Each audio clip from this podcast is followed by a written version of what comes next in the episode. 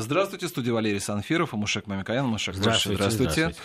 Напомню, что Мушек Лорович, председатель попечительского совета фонда премии Столыпина. А говорить мы сегодня, наверное, будем подводить итоги некоторых отраслей агропромышленного комплекса, это так и официально сказал. На самом деле тема у нас очень такая красивая, о том, что вот мы поговорим о свинине, на самом деле. Ну, на самом деле мы будем говорить о сельском хозяйстве в целом, потому что информационный повод этого года вообще это обсуждение и беспокойство э, экспертов и руководства правительства страны относительно темпов роста и темпов э, развития экономики России. И сегодня мы э, видим, что темпы роста в аграрном секторе э, около 5% по прогнозным данным на 2019 год. И это говорит о том, что, наверное, в аграрном секторе значительно больше драйверов или э, тех векторов развития и возможностей, которые реализуются отечественными инвесторами и э, производственниками. И было бы интересно, изучи, изучив отдельные отрасли, подотрасли сельскохозяйственного производства,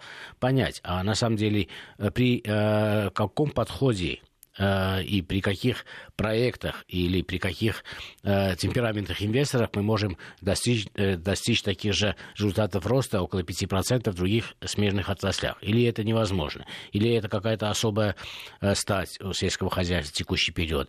Может, это связано э, с мерами по закрытию э, импорта ряда продуктов, которые э, Россия вынуждена была делать в ответ на санкции. Поэтому эти вопросы, мне кажется, очень интересны, они интересны экспертам и потребителям, потому что потребители э, сначала э, казалось, что они были обеспокоены, что цена будет высокая, а насыщение рынка и падение цены показывает о том, что это оказалось выгодно всем. Я представлю нашего гостя. Это Юрий Иванович Ковалев, генеральный директор Национального союза свиноводов. Юрий Иванович, здравствуйте. Юрий Иванович, на связи. Да, да, я вас слышу. Вы меня слышите? Отли... Да, мы вас слышим отлично. Юрий Иванович, вот смотрите, э, э, вот недавно я Мушеклоровичу и вам-то задам один и тот же вопрос предваряющая нашу тему.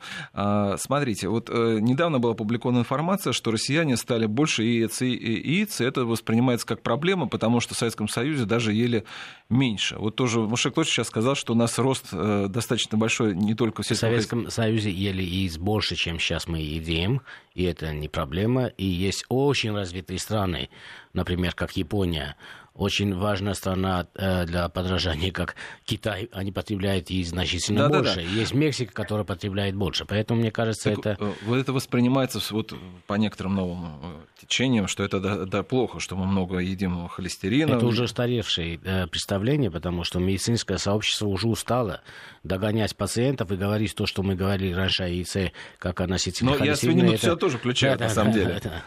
То есть я имею в виду, что вот то, что мы больше едим, вот, скажем так, животных жиров, там, это мясо, э, свинина, это вот, то есть э, даже больше, чем во времена Советского Союза. Это, то есть это хуже или лучше? Во-первых, не больше. Мы поэтому хотели бы да, на научной правде остановиться. И я бы попросил Юрий Иванович прокомментировать э, динамику э, развития рынков мяса в целом, мясопродуктов э, в целом, потому что он очень опытный хозяйственный руководитель, один из лучших экспертов отрасли, чтобы мы все вместе оценили, э, где мы были в 90-м году, в 91-м году по потреблению мяса в целом, по яйцу я отдельно скажу, и где мы находимся сегодня, и почему мы имеем э, такую большую динамику последних лет развития в сельском хозяйстве, мясных отраслях, которая опережает общий, э, общий рост ВВП в стране в целом в значительной степени, вот, например, 5% и более 5% в этом году. Да, да, я поэтому хотел, да, чтобы... И на самом деле это э, есть тема для того, чтобы оценить, почему так произошло. Юрий Иванович? Да, коллеги, ну вы действительно затронули очень такую болезненную тему. Я думаю, что нет такой четкой нормы там, потребления столько-то яиц. Есть э, действительно медицинская норма по потреблению животного белка. И вот к ним бы я хотел вернуться ну, немножко в ретроспективу, как мы говорили. В 90-м, к концу 90-х годов, в не 90-х, 80-х, 90-91 год, мы потребляли примерно 75 килограмм мяса на человека в год. Это было близко где-то к такой э, европейской норме к тому времени, тоже около 80 килограмм. Другой вопрос, какое это было мясо. Вот. Потом случилось то, что случилось. Мы все это прожили, мы все это пережили. Я приведу только один пример. Чтобы понять всю драму, экономическую драму, которая прошла в 90-е годы, э, мы к началу 2000-х годов потребляли уже не 75 килограмм мяса, а только 40 килограмм на человека. Это практически почти в два раза меньше. То есть это говорит о том, какую экономическую катастрофу свалилось население. Почему? Потому что еда, мясо, ну это практически последнее, в чем отказывает себе человек. Вот. И поэтому вот с такими результатами мы подошли к началу 2000-х годов. И вот здесь начинается вот тот национальный проект в сельском хозяйстве, который начался э, 2005-2006 годов. И тогда, собственно, и началась история возрождения э, ну, российского животноводства. Потому что за 90-е годы, я приведу на примере свиноводства, э, практически в 6 раз уменьшилось производство свинины. Ну, такой промышленной свинины, которая попадала в магазины и все. И мы к началу 2000-х годов на 75% зависели только от того, что выращивалось в личных подсобных хозяйствах и через рынки к нам поступало. И а все остальное было импортное, замороженное То есть самообеспечение которое... было вынужденной мерой. И я еще, э, чтобы э, запечатлеть э, в памяти наших слушателей, скажем, что 98-99 год был самым трудным с точки зрения производства и потребления мяса. У населения не было средств. И национальный проект, который начались позже, они, а государственная политика началась раньше, потому что именно в 2003 году российское правительство приняло решение относительно введения квот. То есть импорт э, не был только на основе, если ты хочешь заплатить пошлины, привези, а были введены страновые квоты, и началось регулирование импорта и собственного производства. Это был первый период, после этого были запущены национальные проекты. Состояла суть национального проекта? Ну, Мушаклори сейчас уже сказал, почему были вынуждены его запустить. Потому что почти на 50% зависели от импортных поставок. Это ненормально для любой страны, ну, тем более для такой страны, которая, на которую э, роль претендует ну, наша страна, Россия. В чем сводилась суть этих э, проектов? К очень двум простым вещам. Первое – это обеспечить частный бизнес возможностью долгосрочных дешевых кредитов – что, собственно, является основой развития бизнеса. И второе – это отрегулировать внутренний рынок э, через импорт сырья. Почему? Потому что в 90-е годы мы скупали по всему миру самое дешевое, самое некачественное. Нам казалось, тогда казалось, что чем будет дешевле завозимое сырье, тем легче будет покупать, но тем самым мы разрушили всю свою индустрию. И к началу 2000-х уже не было индустрии, нечем даже было платить даже за дешевое мясо. Юрий Поэтому... Иванович, я здесь хотел бы э, э, один вопрос э, обсудить. Вот именно э, вот на том слове, которое вы сказали о структуре покупок по импорту. Потому что до этого вы сказали, что мы ели 75 килограмм мяса на душу населения в советский период, конец советского периода, и это очень хорошая норма. И сейчас мы едим около 75 килограмм. Но вы сказали, в зависимости от того, а какое это было мясо. А потом вы говорите о том, что мы стали завозить по импорту самое дешевое мясо. Самое дешевое не означает самое плохое. Поэтому я бы хотел, чтобы мы с вами поделились с радиослушателями относительно структуры этого мяса, содержания жиров, которое давало животноводство в 90-е годы, начала 90-е годы. Вот 75 килограмм потребляемого советским человеком мяса. Какова была доля ну, это ориентировочные цифры, доля жира, а какова постного на самом деле мяса, и э, какова была, была доля импорта, э, э, доля жира в импортном мясе и какова доля э, постного мяса в импорте. Это очень важно, потому что после этого мы можем с вами уже обсуждать, а что произошло реально для потребителя. Ну, конечно, не хочется слушателя перегружать какими-то цифрами, тем более на слух, но если вот так коротко сказать, мы действительно потребляли 75 килограмм мяса на человека, и по структуре это было примерно так. Почти половина это составляла говядина, 45% примерно. Треть составляла свинина, и э, оставшаяся часть, там около 20%, это была птица. И вот поэтому я и сказал, что это было за мясо. Ну, Основная говядина, это, конечно, была, это были старые коровы, которые отработали свой срок э, в производстве молока и, соответственно, после этого поступали на переработку. То, что касалось птицы, бройлерного производства в стране почти не было. Соответственно, это были в основном опять куры и нефтушки, которые отработали свой срок и также поступали в переработку. А то, что касалось свинины, свинина была э, промышленная, но вот здесь вы затрагиваете самый правильный вопрос. Дело в том, что мы за советский период, послевоенные годы, мы э, практически перешли к производству так называемых мясосальных пород свинины. Это когда э, содержание жира ну, было очень-очень большим. Ну, чтобы было понятно, примерно на хребте от 6 до 8 сантиметров жира. И, соответственно, все наши рецептуры колбасных изделий и так далее, все было основано на потреблении вот этом чрезмерного э, потребления жира, которое имело, э, естественно, свои отрицательные последствия с точки зрения, ну, прежде всего, сердечно-сосудистых заболеваний.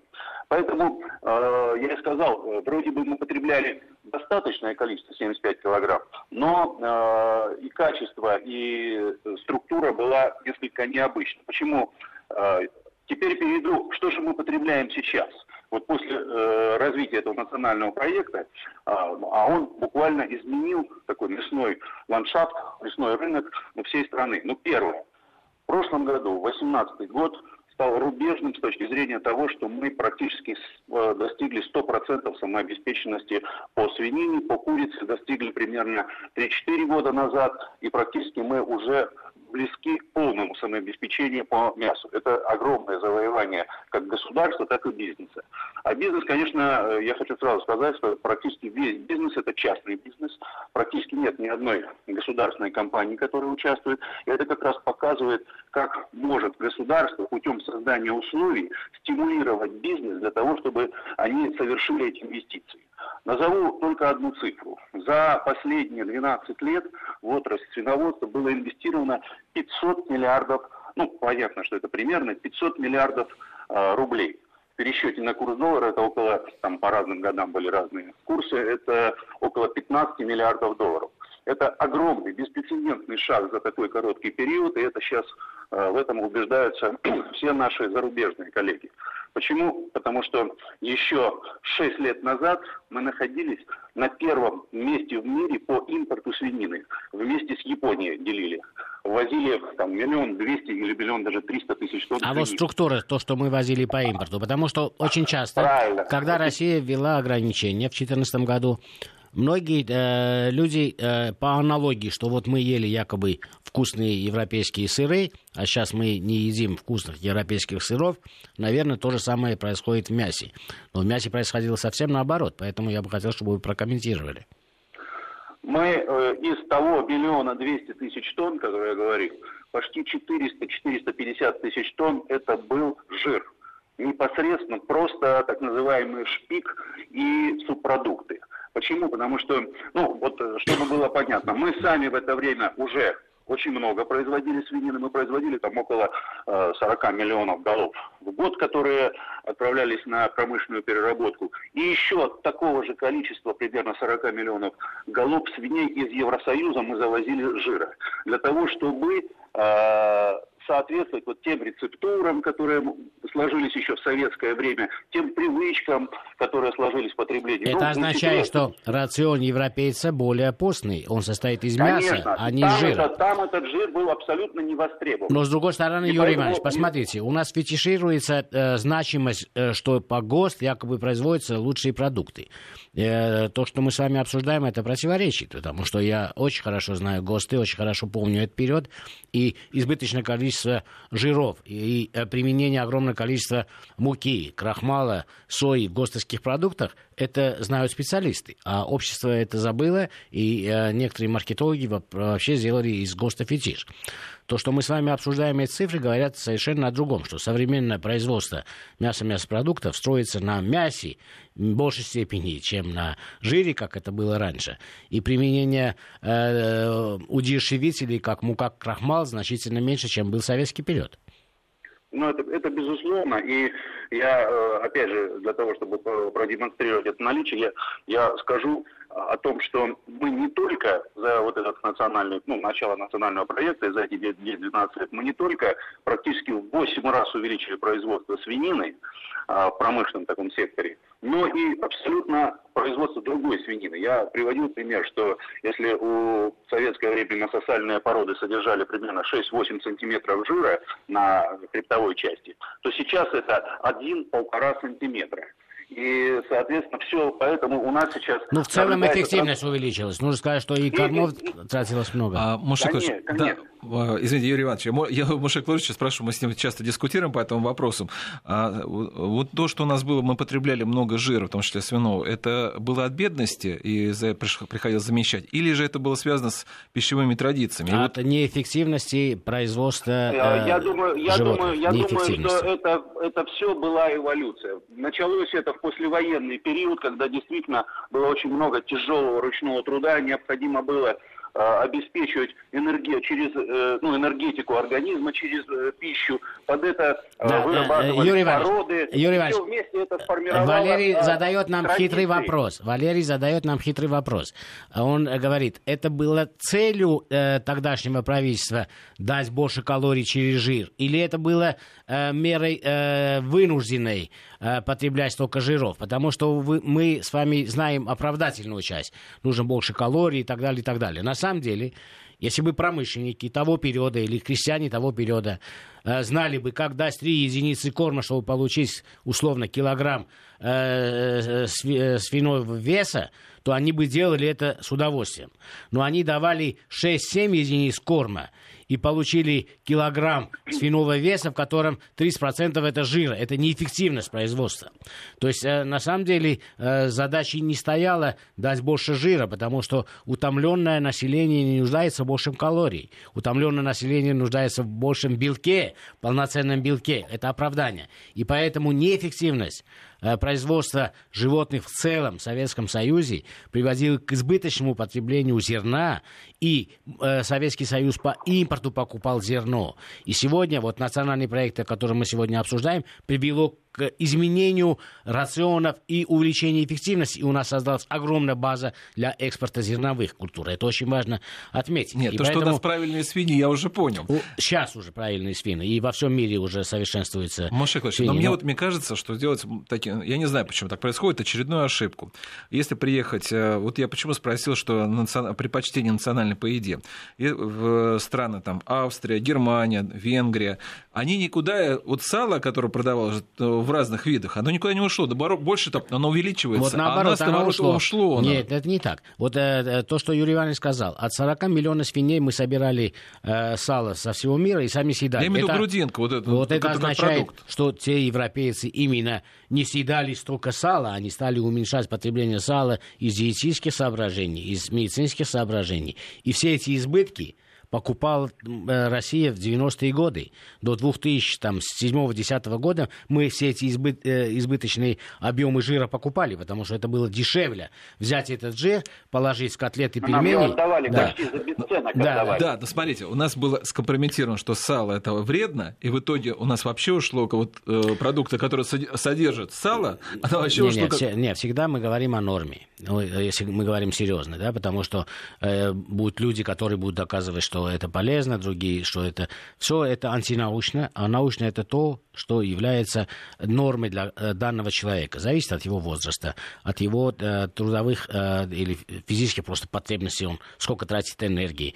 Зависит от возраста, от спортсмена он или не спортсмен. И поэтому ни жир, ни белок не могут быть вредны сами по себе. Это избыточное количество потребляемого того или иного из ингредиентов является для конкретного индивидуума проблемой или не является проблемой. Вы можете есть много жирных продуктов, но одновременно нужно иметь в виду, что у вас один желудок, у вас э, 24 часа, если вы даже весь день едите... Я говорю вы, вы предпочтение россиян. У нас же мы всегда э, ели много сала. Предпочтение, э, предпочтение россиян я, я, это кулинарные традиции. Конечно, конечно. Сала, потому да. что это немножко вводит в заблуждение. Мы сегодня говорим в целом о жире ну, во всяком случае, о свином, допустим, жире. И сало как продукт из этого свиного жира составляет не более 1, 2, ну, может, максимум 3%.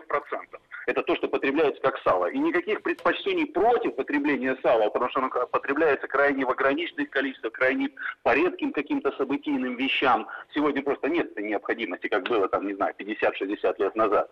Поэтому салу это не имеет прямого отношения. Мы говорим именно как раз о вот тех э, частях э, туши, ну, если мы так будем говорить, перерабатываемые, которые э, жир попадал в сосиски, сардельки, вареные колбасы, его практически не видно. Он формировал вкус. Это известно, что чем жирнее, тем вкуснее.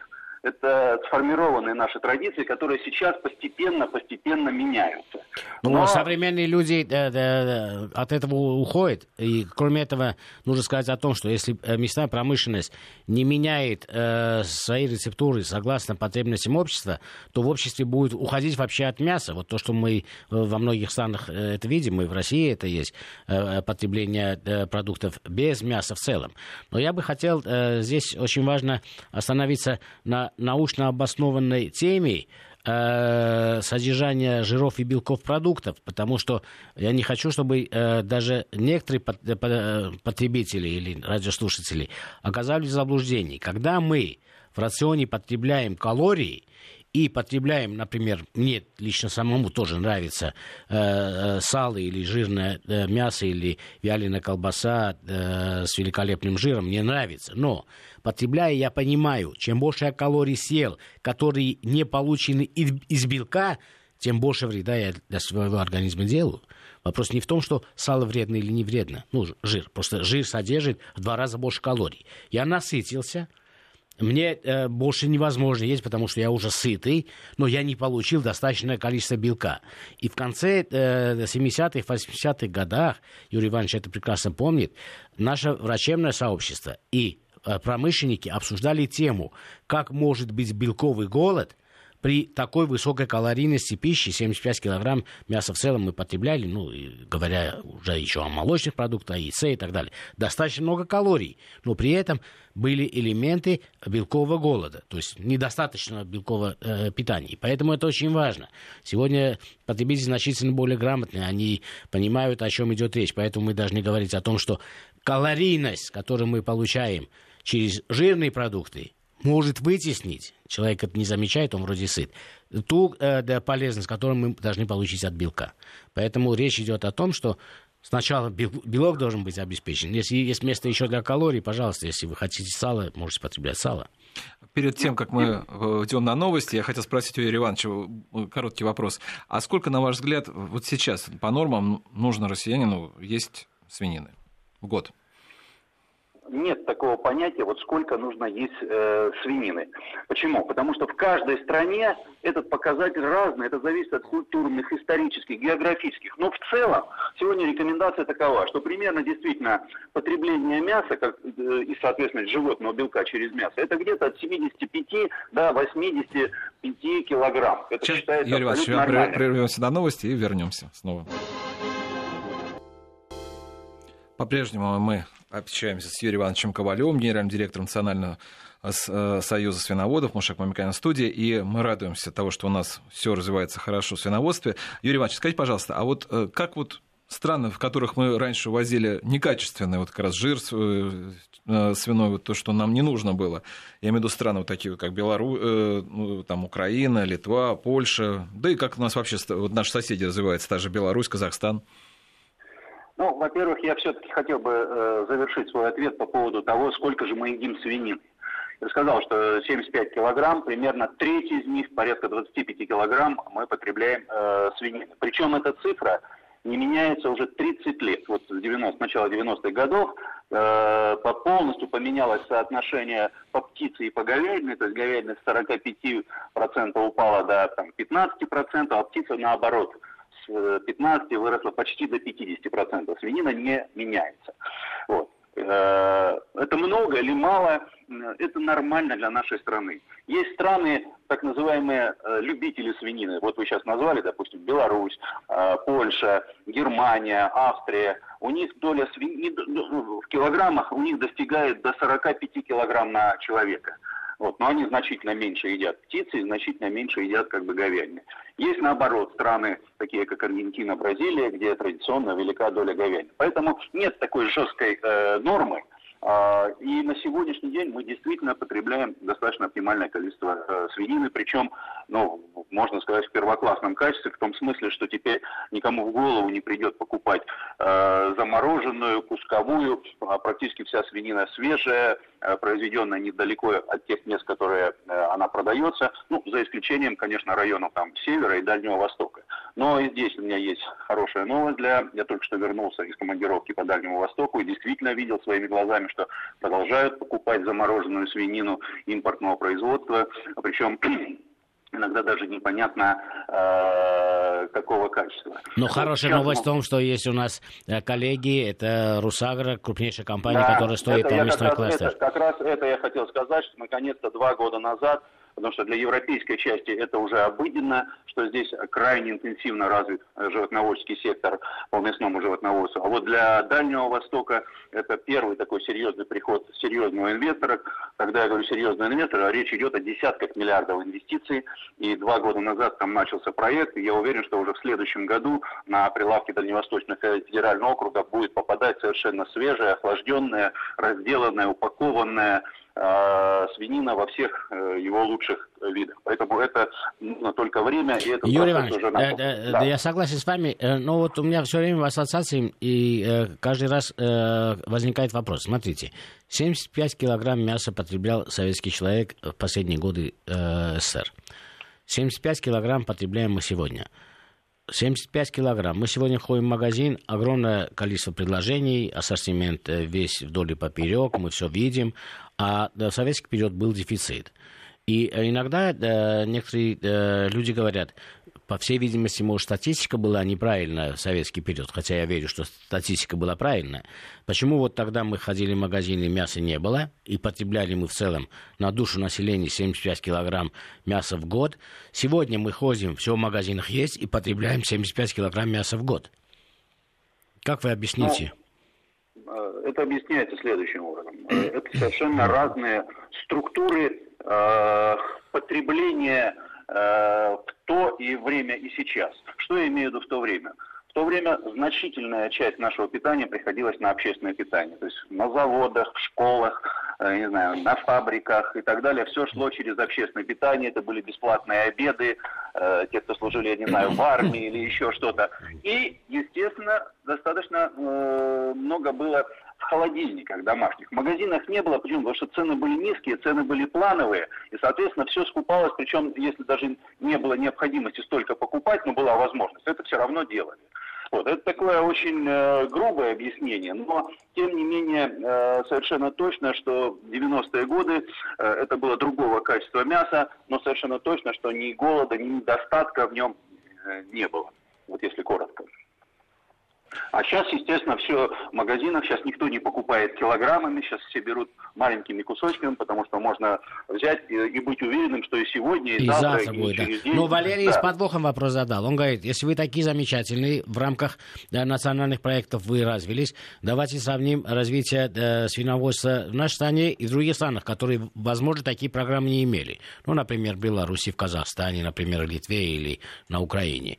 Что мы можем сказать? Э- на этот вопрос? Ну, мы, э, во-первых, э, нужно всегда сравнивать с отправной точкой. То есть я сказал не зря, что мы за 90-е годы просто разрушили все свое практически животноводство. И начинали с очень низкой, были вынуждены начинать с очень низкой базы. Ничего, допустим, подобного не случилось в Беларуси. Там как было порядка 75 килограмм потребления, так оно и, оста... так оно и осталось. Это не значит, что оно там достаточно слишком передовое производство, но тем не менее, с точки зрения питания, и это сегодня известно, что белорусские продукты достаточно э, качественные, вкусные и сопоставимые по цене, удовлетворительные по цене, я имею в виду. Поэтому э, там э, ситуация не было такого драматического падения, но, соответственно, и нет сейчас такого интенсивного, я говорю про свиноводство, нет такого интенсивного развития, которое получили мы. Мы получили это развитие для того, чтобы, первое, совпали интересы государства и бизнеса. По государству это решили проблему национальной э, продовольственной безопасности, а по бизнесу это просто развитие бизнеса. Сейчас мы находимся на втором этапе. Это когда мы от импортозамещения, которое практически мы э, выполнили, мы переходим к экспортоориентированной стратегии. У нас сейчас задача стоит в ближайшие там, 5-10 лет стать одним из серьезных экспортеров свинины. Почему? Потому что мы для этого имеем все ресурсы. Да, Юрий Иванович. Перед тем, как мы будем говорить об этом, я бы хотел, чтобы именно из ваших уст э, вы сказали и прокомментировали. Еще года два тому назад вышло с большим опозданием исследование, которое опиралось на данные вообще 2015 года, о том, что российское свиноводство менее конкурентоспособно, потому что наша внутренняя цена значительно выше, чем мировая. И на основании этого до сих пор иногда меня спрашивают, а как мы будем экспортировать, если наша цена э, высокая? Я бы хотел, чтобы вы профессионально и однозначно сказали, какова была цена в России в 2015 году, ну, после введения э, мер защиты рынка, э, и сейчас относительно мировых цен и цен в разных странах.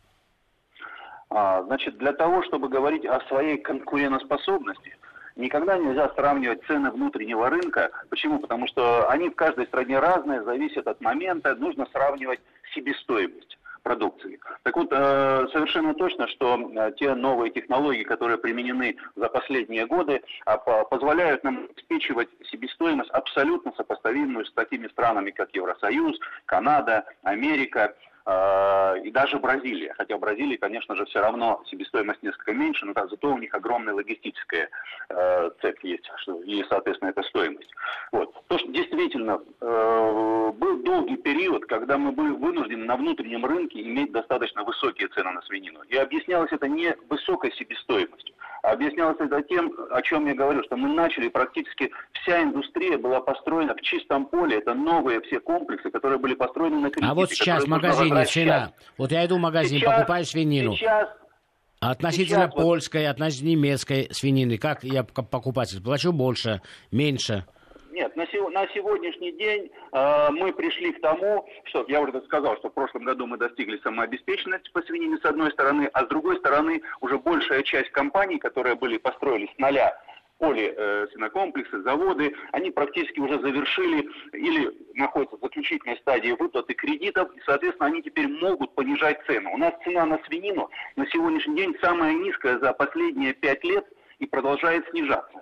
А, в оптовом звене она снижается очень быстро, в рознице это происходит медленнее, там происходит через введение всевозможных э, промо-акций. Но, во всяком случае, могу сказать, что в этом году около половины всей свинины в розничных сетях продается через промо-акции. То есть фактически это э, снижение. То, что касается сравнения цен с Евросоюзом, еще действительно, допустим, там 5-6 лет назад у нас цена была на свинину значительно выше. На сегодняшний день наша цена на свинину, которая в, лежит в магазинах, она абсолютно сопоставима, а в некоторых случаях даже ниже. Ну, сегодня, наверное, известно, что сегодня можно купить э, бескостную свинину, ну, там, по цене э, до 300 рублей. До 300 рублей это не выше, там, 3 евро.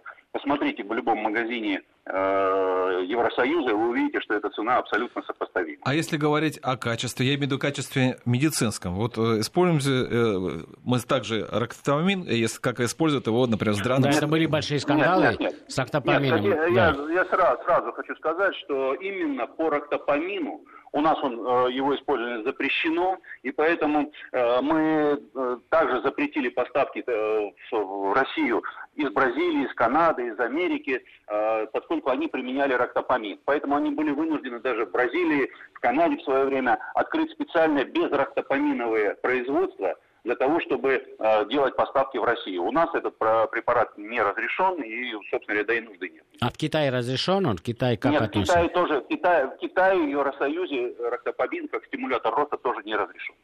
Теперь рынок Китая и экспорт. Это важнейший рынок для экспорта свинины. Э, как э, обстоит э, дело с экспортом? Мы знаем, что все время обсуждается, вот сегодня-завтра, должно когда-либо. Дайте нам представление о том, что будет с нашими ценами, если вдруг Китай откроется потому что потребители, они довольны, что наконец наша цена равна евросоюзовской цене на свинину, но одновременно возникает вопрос, а птица еще дешевле, пойду птицу куплю, а в будущем я должен свинину или птицу покупать, не, удар... не произойдет ли подорожание мяса в целом или свинины в частности, если Китай откроет с большими объемами, будет закупать наше мясо. Это вопрос очень актуальный для потребителей. Этот вопрос, э, я очень понимаю его актуальность и могу заверить, что этого не произойдет по одной простой причине. Несмотря на то, что мы достигли самообеспеченности, в ближайшие 4 года мы еще не менее чем на 30-40% увеличиваем производство. Для того, чтобы, и это, безусловно, усиление внутренней конкуренции и снижение цен. При, как только конкуренция еще больше усиливается, снижается цена. Соответственно, вот эти все дополнительные объемы пойдут в двух направлениях. Первый – это на экспорт, если у нас, мы, кстати говоря, уже экспортируем.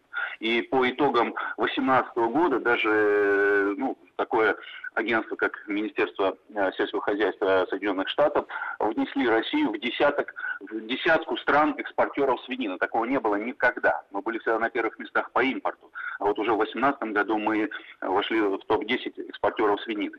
Вот. Поэтому э, вторая часть, как я сказал, что пойдет на экспорт, а вторая часть – это пойдет на, это тяжелая часть для бизнеса, это пойдет на вытеснение старых неэффективных предприятий. То есть это обычная бизнес-борьба, которая, э, опять же, будет идти через низкие цены. Те, кто выдержит низкие цены, у кого будет достаточная эффективность и себестоимость, те выживут. Те, кто нет, им придется уйти э, из рынка. Таковы жесткие условия бизнеса. А я сказал, что это практически все частный бизнес. Юрий Иванович, Поэтому нет никаких оснований для того, чтобы цены поднимутся. Э, что вы скажете тем скептикам, которые говорят на то, что мы хвалимся, что вот такие успешные у нас проекты свиноводства в частности, они говорят, что если бы в 2014 году Россия не ввела бы э, запрет на импорт европейской свинины или э, североамериканской свинины, то у нас э, были бы совершенно другие ценовые пропорции, и мы бы не могли развивать свиноводство такими темпами. Как вы на это ответите? И как долго мы будем еще иметь закрытый рынок для поставок из Европы? Дело в том, что э, развитие, активное развитие свиноводства началось в 2006-2007 году, когда не было никаких санкций, никаких э, закрытий и так далее, и так далее. И там уже наблюдался стремительный просто рост э, производства свинины. То, что произошло в 2014 году, это ну, всего лишь навсего придало определенный импульс, буквально на год-два, не более того. Вот, поэтому особо большого влияния это не оказывало на, именно на наш сегмент, и не буду говорить про другие сегменты, на сегмент свиноводства. Поэтому, э, а когда на сегодняшний день импорт в страну открыт. Когда я сказал, что мы достигли самообеспеченности, это не значит, что импорт закрыт. Мы в прошлом году э, импортировали почти 85 тысяч тонн свинины и экспортировали 85 тысяч тонн свинины. То есть у нас уже теперь такой нулевой баланс. Но это дальнейшем... не Европа, это Латинская Америка, да? Нужно да, это ну, ну, из, из европейских стран это только Сербия. Да. Поскольку она не объявляла нам санкции, поэтому не попала в санкционный режим. Юрий Иванович, а вот смотрите, можно вас э, вот что уточнить? Вы сказали, что рынок свинины у нас стабилен, несмотря вот как было, так и осталось. По килограмм, да. 25 килограмм Но в год. ничего не бывает постоянного. И мне вот интересно, вот в ближайшие годы, вот то, что касается России, чем вы, как вы считаете, вот э, как продукт свинина может остав... привлекать потребителей, чтобы он оставался на таком же стабильном уровне? Ну, во-первых, Почему держится так на стабильном уровне свинина? Потому что это на сегодня самое дешевое красное мясо. Вы понимаете слово красное, да? Потому что красное мясо это говядина и свинина. Э, свинина дешевле птица, говядины, да, она поэтому... Дешевле говядины, хотя дешевле нее курица, но это птица. Это не значит, что она плохая или еще что. Ни в коем случае. Наоборот, это великолепное мясо, диетическое и так далее, и так далее. Но у человека есть потребность потреблять именно красное мясо, и поэтому свинина является самым доступным. Поэтому это вот первое. Ну и второе, это, конечно, уже теперь дело бизнеса. Э, на сегодняшний день у нас складываются просто огромные средства, инвестиции вкладываются в строительство новых заводов по переработке, которые обеспечивают там высочайшее качество, э, дают полуфабрикаты, все уже нарезано, э, мариновано, упаковано, но только нужно поставить в духовку и э, фактически минимизировать затраты хозяйки или хозяина, кто это покупает. Вот в этом теперь следующий шаг по удержанию и даже, может быть, увеличению доли свинины. Юрий Иванович, в некоторых странах ассоциации, союзы, они э, пытаются делать социальную рекламу или рекламу именно своего направления. Э, кто-то занимается свиноводством, говорит, что свинина лучшее мясо, кто-то э, производством мяса индейки говорит, что мясо индейки лучший продукт или бройлеры лучший продукт. Вот вы сами как потребитель, имея такой глобальный большой опыт э, работы в мясной промышленности. Вот когда собираетесь с друзьями или семьей, вы какие э, шашлыки предпочитаете, например, летом? Из, из каких кусков мяса и какого мяса? А может, рыбы? Вот ваши личные предпочтения какие? я не открою секрет, что самым вкусным частью является шейкер. Почему? И это как раз говорит о том, что то та часть мяса, где немножко больше жира, она вкуснее. Вот. Но если ее, конечно, потреблять именно разово, а что такое шашлыки? Шашлыки это не более чем один там раз в месяц или еще что-то.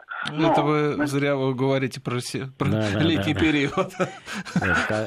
Там не один раз в месяц, там и несколько раз в неделю. Вот. Но, э, но безусловно, что и э, на сегодняшний день, э, когда занимаются развитием генетики, развитием пород, то улучшают вкусовые качества всех частей. Это и окорок, и лопатка, это и грудинка, все части. Я э, могу сказать, что э, был совершен просто гигантский рывок, когда мы ушли от покупок замороженного мяса при всем уважении к замороженному мясу, оно, оно безусловно, сохраняет, оно э, позволяет там, транспортировать, но э, охлажденное мясо, это, это, конечно, иной уровень э, ну, органолептического ощущения, и то, что сегодня практически все покупается вот в таком охлажденном виде, это просто огромный такой э, рывок в потребительской культуре нашего общества. Юрий Иванович, смотрите, вот вы сказали, что наши, у нас свиньи стали более правильными, жира стало меньше, но и возникла одна проблема. Многие, кто те же шлыки или другие продукты свинины э, делают э, на кухне у себя, они или на у мангала, они говорят о том, что суховато. Вот у нас сейчас как раз обеденное время, программка идет. Вот как ваш рецепт, чтобы не было суховато свинина? Ну, во-первых, нужно немножко, если ты заботишься о своем здоровье, нужно все-таки немножко привыкать, что э, менее жирное мясо всегда будет чуть-чуть суховатым по сравнению с совсем жирным мясом. Поэтому здесь нужно найти такой оптимум, я бы, я бы рекомендовал. Второе, это, я еще раз говорю, что вот это разделанное мясо, которое сегодня уже теперь не только в шашлыках потребляется, а именно дома хозяйка может, я не знаю, там карбонат э, буквально за не знаю, три минуты приготовить, которое уже практически готовое, маринад, который уже тоже готов, э, и э, соответственно, его очень легко и приготовить, и оно является действительно вкусным, потому что маринады, в общем-то, решают проблему вот этой э, сухости, о которой вы говорите, но не через жир именно не через жир, а да, именно... Можно э, влагой решить. Например, если мы да. запекаем э, первую э, часть э, запекания, мы ведем при высокой температуре, например, полчаса или 40 минут, возникает легкая корочка, и э, содержание влаги остается относительно высокими. Поэтому э, мы чувствуем мягкость, но это не за счет жира, который нам не очень полезен, а за счет э, того сока мясного, который мы сохраняем в продукте. Поэтому следите за тем, как вы запекаете. И э, если первая стадия э, вы ставите высокую температуру, то 230-250 градусов, потом э, постепенно снижаете, и готовность может быть э, в этом случае по времени то же самое, но сочность продукта получится значительно больше. Согласны, Юрий, э, Юрий Иванович? Да, да, да, абсолютно согласен, тем более, что у шефа Лорисовича ну, огромный опыт именно вот в таких деликатных вещах, как из э, куска мяса. Из постного куска продукт. мяса сделать продукт, который... Э, Последний вопрос, вкусный. нас заканчиваем уже. Какая лучше специя подходит э, к свинине? А это ко мне вопрос, наверное, чем да. Юрий Иванович. Я да, считаю, что... Кто ответит? Ну, да, да, свинина любит красные цвета в большей степени, чем черные. Это означает, что это скорее паприка, не острая, сладкая паприка будет подходить, чем черный перец. И это будет э, вкусно. Я благодарю Юрия Ивановича Ковалева, генерального директора Национального союза свиноводов, Мушек Мамиканяна, председателя попечительского совета фонда премии Столыпина. Программу провел Валерий Санфиров. Всего вам доброго.